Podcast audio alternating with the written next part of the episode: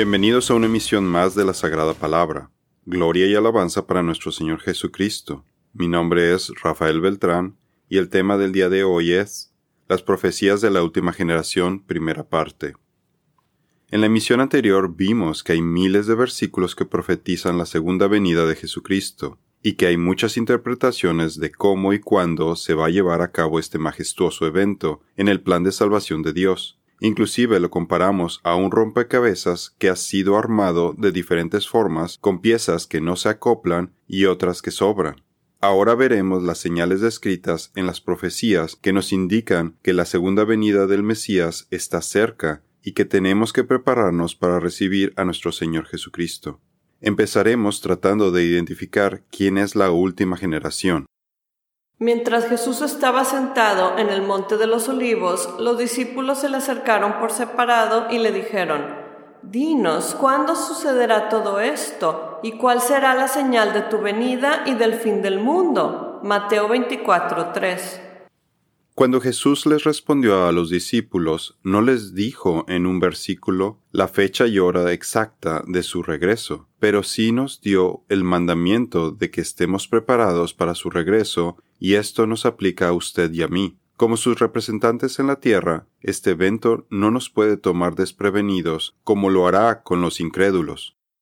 Jesús dice, por tanto, estén preparados también ustedes, porque a la hora que no piensen vendrá el Hijo del Hombre. Mateo 24, 44. Además, Jesús indicó que una de las consecuencias de que su gente no estuviera preparada para recibirlo en su primera venida sería que serían destruidos y Jerusalén con ellos. Te derribarán a tierra y a tus hijos dentro de ti, y no dejarán en ti piedra sobre piedra, porque no conociste el tiempo de tu visitación. Lucas 19:44 y vimos cómo los judíos fueron exiliados de la tierra prometida, y como consecuencia se le llamó Palestina desde el año 135 después de Cristo.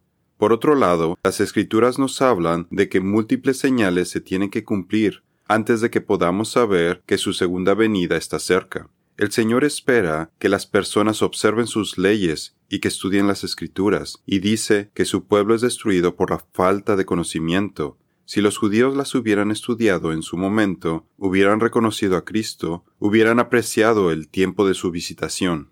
Mi pueblo es destruido por falta de conocimiento. Por cuanto tú has rechazado el conocimiento, yo también te rechazaré para que no seas mi sacerdote. Como has olvidado la ley de tu Dios, yo también me olvidaré de tus hijos. Oseas 4:6. Las escrituras nos dicen que las señales primero se van a intensificar en magnitud y frecuencia, como los dolores de parto que tiene una mujer antes de dar a luz, para que pongamos más atención en las profecías y no nos dejemos engañar. Porque se levantará nación contra nación y reino contra reino, y habrá hambre y terremotos en distintos lugares. Todo esto será solo el comienzo de los dolores. Mateo 24, 7 y 8. Y en cierto punto, cuando estas profecías se empiecen a cumplir, podremos calcular la fecha exacta de la segunda venida de Jesucristo, y esto va a ser el honor que tendrá la última generación. Habrá señales en el sol, en la luna y en las estrellas y sobre la tierra, angustia entre las naciones, perplejas a causa del rugido del mar y de las olas. Lucas 21-25. Pero ¿cómo saber quiénes forman parte de la última generación? Empecemos con lo que nos dice Jesús en la parábola de la higuera, en la que nos dice que la última generación va a ser testigo de estas señales descritas en Mateo 24 y posiblemente hasta de su segunda venida. Así también ustedes, cuando vean todas estas cosas, sepan que está cerca, a las puertas. De cierto les digo que no pasará esta generación hasta que todas estas cosas sucedan. Mateo 24, 33 y 34. La última generación del hebreo Dor Aharón, Dor que significa generación, periodo o era, y Aharón que es última o final, y en el Salmo 78 la tradujeron como la generación venidera, para hacer referencia a la última generación que estará presente durante la segunda venida de Jesucristo, por lo que Dios ya nos dijo lo que está a punto de suceder. No lo ocultaremos a sus hijos, sino que contaremos a la generación venidera, Dora Jarón, las alabanzas del Señor, su poder y las maravillas que hizo. Salmo 78.4. El Señor le describe al profeta Isaías acerca del comportamiento de la última generación que vivirá en el día final, o Yom Aharón. Ahora ven y escribe esta visión en una tablilla, delante de ellos grábala en un libro para que se conserve como testimonio perpetuo hasta el día final, Yom Aharón. Por tanto, así ha dicho el Santo de Israel, porque desecharon esta palabra y confiaron en la violencia y en la perversidad y se han apoyado en ello. Isaías 38, 12.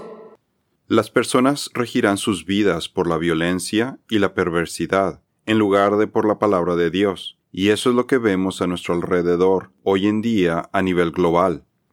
Dice el Señor, porque han dicho, hemos hecho un pacto con la muerte, hemos hecho un convenio con el Seol. Cuando pase el azote abrumador no nos alcanzará, porque hemos hecho de la mentira nuestro refugio, y en el engaño nos hemos escondido. Será terminado el pacto de ustedes con la muerte, su convenio con el Seol no quedará en pie cuando pase el azote abrumador, ustedes serán pisoteados por él. Isaías 28, 15 y 18. Y no solo vemos este comportamiento entre los incrédulos, sino que ahora el cristianismo se está alejando de los caminos del Señor, a través de doctrinas falsas que se están popularizando como la predicación de la prosperidad, con exponentes como Joel Austin y Joyce Meyer, y las enseñanzas carismáticas de Benny Hinn, Kenneth Copeland y Paula White, quienes tienen millones de seguidores. Inclusive, estas doctrinas se han infiltrado en el mensaje principal de respetadas iglesias evangélicas, que tienen en su mayoría una sana doctrina, pero que ahora promueven mensajes como que escaparemos del juicio de Dios, que seremos arrebatados con la pretribulación, es decir, que no tendremos que pasar por las tribulaciones descritas en el Apocalipsis cuando éstas comiencen. Dice Jesús, cualquiera pues que anule uno solo de estos mandamientos, aun de los más pequeños, y así lo enseñe a otros, será llamado muy pequeño en el reino de los cielos. Pero cualquiera que los guarde y los enseñe, éste será llamado grande en el reino de los cielos. Mateo 5:19 estos cristianos han sido educados que vivimos solo en la gracia del Nuevo Testamento. Les gusta escuchar ese mensaje, y que no tenemos que seguir las leyes e instrucciones del Señor del Antiguo Testamento. Porque este es un pueblo rebelde, hijos falsos, hijos que no quieren escuchar la instrucción del Señor, que dicen a los videntes, no vean visiones, y a los profetas, no nos profeticen lo que es recto, díganos palabras agradables, profeticen ilusiones, apártense del camino, desvíense de la senda, no oigamos más acerca del Santo de Israel. Isaías 30, 9 al 11. ¿Cómo identificar a la última generación? Cuando comenzó la Primera Guerra Mundial, el trauma del mundo convenció a muchos de que la tribulación apocalíptica había comenzado, porque vieron los comienzos de dolores, de la guerra, los terremotos, la pandemia de gripe de 1918 y la violencia en el mundo. A través de la historia hemos visto que se ha profetizado el fin de los tiempos múltiples veces por diferentes personas, y este fenómeno lo vemos desde los tiempos del apóstol Pablo hasta el día de hoy. Y tenemos que casi cada diez años un famoso profeta anuncia que recibió el mensaje de que el fin del mundo será en un día específico, lo que causa decepción y el desánimo entre los creyentes y para evitar estar equivocados, los pastores tratan de evitar estudiar y hablar de profecía, y las congregaciones terminan en la ignorancia. Pero la ignorancia no es una bendición cuando se trata del regreso del Señor. Jesús nos advierte que es nuestra responsabilidad estudiar las Escrituras para que ningún hombre nos engañe. Jesús les respondió, Tengan cuidado de que nadie los engañe. Mateo 24:4. Lo primero que tenemos que preguntarnos es, ¿Qué es una generación? Hay muchas respuestas a esta pregunta, pero nos apegaremos a la más sencilla, que es el periodo de tiempo que una persona vive, y durante este tiempo tenemos generaciones que se traslapan. En esta misión veremos la profecía que nos dio Moisés en el Salmo 90, donde él, habiendo vivido 120 años, nos dice que una generación es entre 70 y 80 años, lo cual es confirmado por el profeta Isaías que nos habla de que un rey vive 70 años en Isaías 23:15. Hoy podemos ver cómo la esperanza de vida promedio mundial ha crecido de 47 años en 1950 a 73 años en el 2020, siendo el año 2010 cuando alcanzamos 70 años como la esperanza de vida promedio a nivel mundial. ¿Podría ser este el primer indicador de que somos la última generación? Los días de nuestra vida son 70 años, y en los más robustos 80 años. La mayor parte de ellos es duro trabajo y vanidad. Pronto pasan y volamos. Salmos 90:10. Entonces, ¿somos o no somos la última generación? Bueno, esto es lo que trataremos de responder en este episodio. Porque si no lo somos, Todas estas maravillosas profecías que nos dan esperanza y bendiciones no son para nosotros, sino para personas que vivirán en el futuro, y podemos seguir con nuestras vidas sirviendo al Señor y creciendo su reino en la tierra. Pero si estamos convencidos de que somos la última generación, tenemos que prepararnos espiritualmente para crecer nuestra fe y acercarnos a Dios para enfrentar los tiempos que vienen, promulgar el Evangelio seriamente, convertirnos en siervos buenos y fieles, alineados con los deseos de nuestro Señor y estar listos para recibir a nuestro Señor Jesucristo. Entonces verán al Hijo del Hombre viniendo en una nube con poder y gran gloria. Cuando estas cosas comiencen a suceder, miren y levanten su cabeza porque su redención está cerca. Lucas 21, 27 y 28. La última generación es muy diferente a todas las generaciones pasadas porque va a participar en los más grandes eventos que hayan ocurrido en la historia de la humanidad, porque Dios ha guardado lo mejor para el final. Si usted piensa que fue asombroso que el monte Sinaí fuera sacudido, que se partiera el mar rojo, que se detuviera el sol y la luna a petición de Josué, y que las diez plagas acabaran con Egipto, la nación más poderosa de esa época, Espere a ver los eventos más asombrosos que ocurrirán cuando el Todopoderoso sacuda a los poderes de los cielos y salve a su gente del anticristo en todo el mundo. Además, en el día del Señor, Jesús desplazará planetas, estrellas y hasta galaxias completas de su posición en el universo. Las estrellas huirán de él cuando venga a la tierra. Con todo este poder, cualquier problema al que nos enfrentemos aquí en la tierra es insignificante para nuestro Señor Jesucristo pero para los incrédulos, estos eventos serán la peor experiencia de sus vidas. Los hombres se desmayarán a causa del terror y de la expectativa de las cosas que sobrevendrán al mundo habitado, porque los poderes de los cielos serán sacudidos. Lucas 21:26. Las profecías que nos indican que estamos cerca del final de los tiempos. Entonces, ¿por qué pensamos que somos la última generación? Las primeras pistas o evidencias las encontramos en el libro de Daniel, a quien se le reveló mucha información del final de los tiempos, pero él no las entendió aun y cuando él era un hombre de entendimiento. Y él respondió, Anda, Daniel, porque estas palabras están cerradas y selladas hasta el tiempo del fin. Pero tú sigue hasta el fin. Descansarás y te levantarás para recibir tu heredad al fin de los días. Daniel 12, 9 y 13. El Señor le dijo a Daniel que todas estas profecías y todos estos eventos solo serían entendidas por las personas de una generación en particular que viviría al final de los tiempos. No pasará esta generación hasta que todas estas cosas sucedan. Ahora veamos tres características de la última generación descritas en Daniel 12:4. Pero tú, oh Daniel, cierra las palabras y sella el libro hasta el tiempo del fin muchos correrán de un lado para otro, y se incrementará el conocimiento. Daniel 12:4. Muchos. La primera característica por la que pensamos que somos la última generación es por el número de habitantes que están vivos hoy en día. Se estima que en toda la historia de la humanidad vivieron un total de seis mil millones de personas y de acuerdo a la ONU, en 1999 la población mundial alcanzó 6 mil millones de habitantes, es decir, que en ese año había el mismo número de personas vivas que el total de personas de todas las generaciones anteriores. Por lo que la última generación se caracteriza por tener una explosión demográfica, porque hoy en día hay más personas vivas en una sola generación que el total de todas las generaciones pasadas, sobre todo porque en la actualidad estamos a punto de llegar a 8 mil millones de habitantes en el planeta. Así que en esta generación hay más del 50% de todos los habitantes que han caminado por la Tierra desde que se dio esta profecía. Puede escuchar nuestro episodio de Génesis 6.1, la población antediluviana, para más detalles. Correrán de un lado para otro.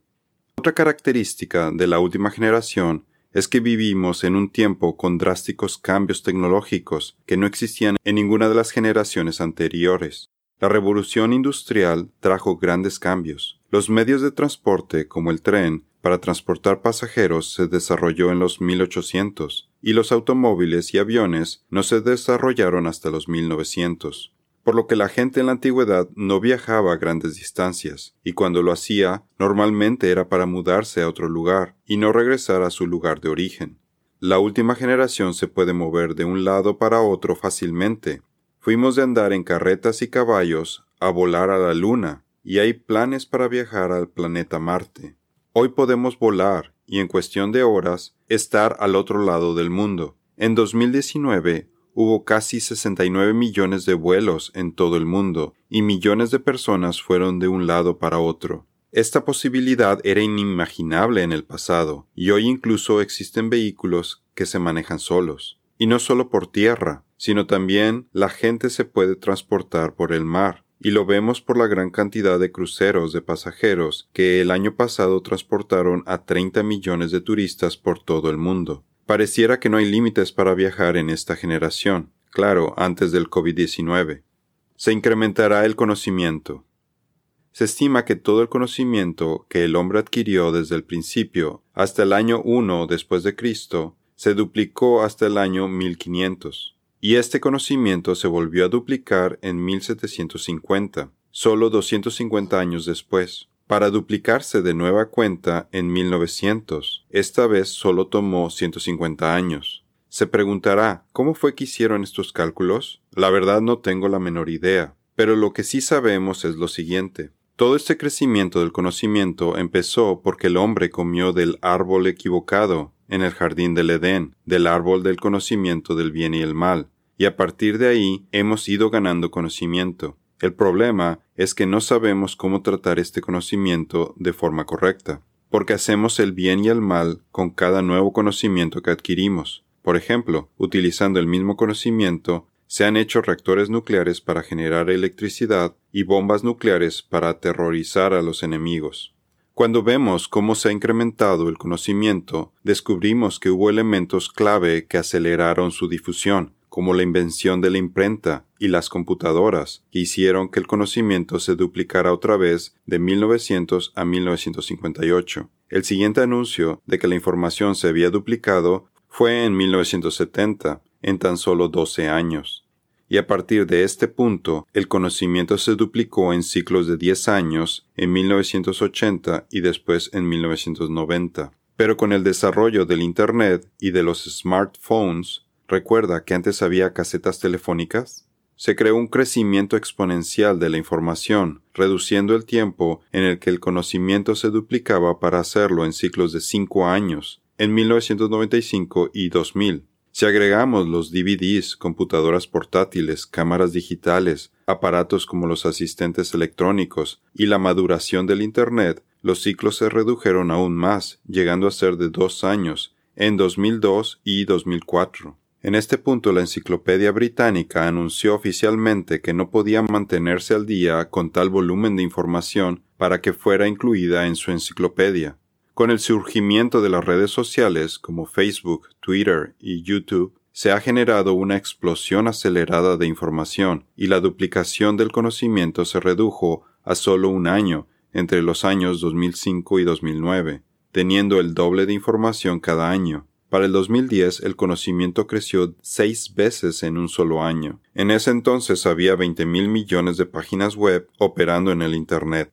Los ciclos en los que la información seguía duplicándose se siguieron reduciendo hasta el día de hoy, en el que IBM estima que en el 2020 la información se está duplicando cada 11 o 12 horas. Aunado con el lanzamiento de tecnologías como el Internet de las Cosas, que planea conectar 50 mil millones de dispositivos al Internet en este año, y Big Data, que es la base para los sistemas de inteligencia artificial que se están desarrollando alrededor del mundo por compañías como Google, Apple, IBM, Amazon y los gobiernos de China, Rusia y los Estados Unidos principalmente para sus departamentos de defensa. Y todos ellos están en la carrera tecnológica para alcanzar el punto llamado la singularidad, que es cuando el crecimiento explosivo de la inteligencia artificial superará la capacidad del cerebro humano y continuará en su crecimiento acelerado para estar en un punto más allá del punto de la comprensión humana. Para mayor referencia puede ver nuestros episodios Génesis 6.4, el resurgimiento de los Nefilín como en los días de Noé, y también nuestro artículo ¿Qué es el don del discernimiento de espíritus? parte 4. De acuerdo a las estadísticas de YouTube, diariamente la gente a nivel mundial ve mil millones de horas de video en YouTube. Solo para que se imagine la cantidad de información que esto representa, si una sola persona quisiera ver todos los videos que se vieron en YouTube el día de hoy, tendría que pasar los siguientes 114 mil años sentado las 24 horas del día viéndolos. Esto es humanamente imposible de controlar. Por ello, Google está desarrollando la inteligencia artificial para controlar este flujo de información y dar sugerencias de qué otros videos ver para tener a sus usuarios contentos, viendo los anuncios que intercala en los videos de su plataforma. Esta explosión del conocimiento existente en el mundo nunca había sido experimentada por ninguna generación en el pasado. Esto nos afecta al punto de que un estudiante universitario con un programa de cuatro años de carrera, cuando se gradúe, su título estará obsoleto dentro del primer año que vaya a trabajar, porque todo lo que aprendió va a estar obsoleto. Y según los transhumanistas, la única forma en la que podrá ser competitivo será que esté dispuesto a mejorar su cerebro con adiciones tecnológicas transhumanistas, lo que lo convertirá en un cyborg, y de esta forma podrá mantenerse al corriente con toda la información y ser competitivo, o de lo contrario, corre el riesgo de ser reemplazado por un robot con inteligencia artificial. Y esto ya no es ciencia ficción. Estos desarrollos están cada vez más cerca de formar parte de la vida diaria de lo que creemos. De esta forma, vemos el cumplimiento del incremento en el conocimiento que inició cuando Adán y Eva comieron del fruto prohibido. En la siguiente misión continuaremos viendo más profecías del final de los tiempos que nos muestran por qué pensamos que somos la última generación y cómo debemos prepararnos para los tiempos que se avecinan. Esto es todo por el día de hoy. Los esperamos en nuestra siguiente misión. Que Dios los bendiga.